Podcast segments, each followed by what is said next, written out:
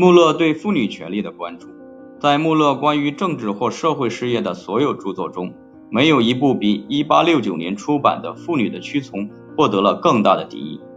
这并不让穆勒感到吃惊，正如他在1850年写给威斯敏斯特编辑的一封信中清楚地表明。这封信反映出他对大胆说出这个问题的疑惑。我对整个主题的意见与当今国家完全相反。要将它们全部表达出来，可能并不适宜。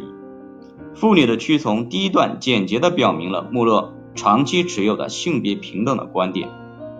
这篇短文的目的是尽我所能清楚地解释一个观点的基础。从很早时期，当我已经完全形成对社会和政治问题的看法时，我就开始主张这一观点。这一观点没有被弱化或修正，反而通过思想进步和生活阅历不断被巩固加强。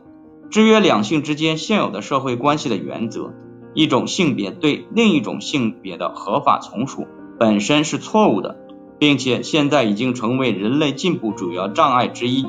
它应当被一种完全平等的原则所取代，不允许使一方有强权或特权。也不允许使另一方丧失资格。穆勒的传记作者记录了一位对此持怀疑态度的读者的反应。他让我们猜想，男人与女人之间的关系可以在纯粹自愿的基础上发生作用。穆勒是在他的妻子哈里特·泰勒去世两年之后完成《妇女的屈从》一书的，但是该书出版等待了九年的时间。这无疑是由于它具有争议性。然而，在这一篇由穆勒和泰勒1847年至1850年期间共同创作的论文中，他已经表达了对英国社会妇女异常状况的惊愕。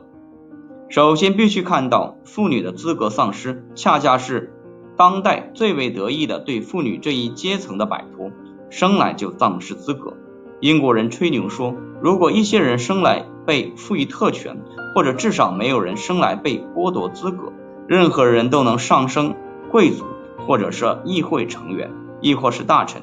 那么，通向显赫地位的道路不会对最低位的人关闭了，但是他却不可改变的对妇女关闭了。一个女人生来就被剥夺了资格，并且不能通过任何努力来摆脱其资格的丧失，这在现代欧洲是一种完全罕见的情形。这种情形就像美洲的黑人奴隶。甚至比先前欧洲的佃农还要糟糕，因为佃农可以得到或者可以买到贵族证明，妇女被剥夺资格是唯一消除不掉的。